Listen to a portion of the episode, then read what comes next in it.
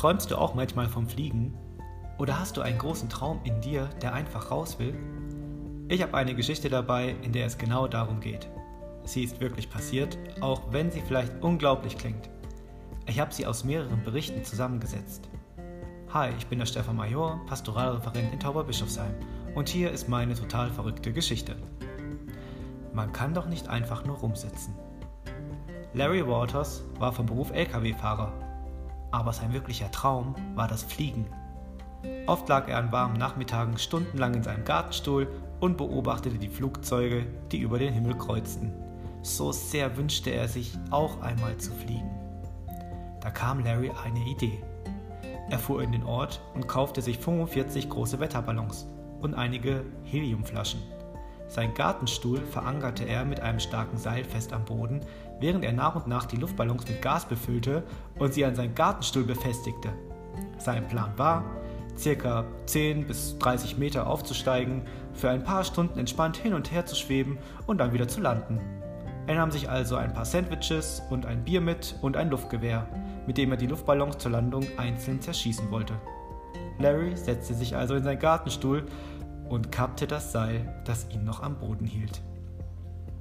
Ab diesem Punkt verlief es allerdings so ganz anders als geplant. Larry stieg nicht ruhig und entspannt 30 Meter hoch, sondern schoss wie eine Rakete auf etwa 5000 Meter Höhe. Während der instabilen Fahrt traute er sich nicht, einige der Ballons zu zerschießen, da er befürchtete, abzukippen. So flog er stundenlang in dieser Höhe und sah keine Möglichkeit, wieder auf die Erde zu gelangen. Irgendwann kreuzte Larry Waters die Einflugschneise des Long Beach Airports. Ein Pilot funkte an den Flughafen Tower, ich bin gerade in 5000 Meter Höhe an einem Typ in einem Gartenstuhl mit einem Gewehr in der Hand vorbeigeflogen. Es wurde sofort ein Hubschrauber losgeschickt, aber durch den starken Luftstrom, den die Rotoren auslösten, kam er nicht nah genug an Larry heran. Langsam dämmerte es Larry, dass er wohl doch einzelne Ballons zerschießen müsse. Und nach ein paar Schüssen mit dem Luftgewehr sank er tatsächlich langsam zu Boden. Allerdings verfingen sich einige der Leinen seines Fluggefährtes an einem Hochspannungskabel. Dadurch löste Larry einen 20-minütigen Stromausfall in der ganzen Nachbarschaft von Long Beach aus. Letztendlich konnte ihn die Feuerwehr vom Stromkabel befreien und ihn sicher zur Erde zurückbringen. Wieder am Boden fragte ihn ein Reporter: Mr. Waters, warum haben Sie das getan? Larry überlegte kurz und antwortete: Man kann doch nicht einfach nur rumsitzen. Ich möchte euch noch ein paar Gedanken zu dieser unglaublichen Geschichte mitgeben. Träumen ist eine wertvolle Zeit. Nur wer gut träumt, also sich die Bilder seines Traumes immer wieder vor Augen hält, nur wer auf die Stimme seines Herzens hört, wird auch seine Träume leben können. Also, einfach mal für ein paar Minuten alles ausschalten, in einen Gartenstuhl legen und anfangen zu träumen. Was sagt dein Herz dir? Es kann der Hinweis zu deinem nächsten Abenteuer sein. Jeder hat Talente oder Träume, die verwirklicht werden wollen. Deine Träume und Talente sind das Geschenk des Himmels an dich. Und sie wirklich werden zu lassen und auszuleben, ist ein wichtiger Teil unserer Bestimmung und gehört zur Aufgabe der Selbstfindung. Lebt man seine Träume, dann berühren sich schon hier in diesem Leben Himmel und Erde. Es ist oft auch leichter als man denkt. Ein Gartenstuhl, ein paar Ballons und Helium und schon kann man fliegen. Jeden Tag ein kleiner Schritt zum großen Ziel.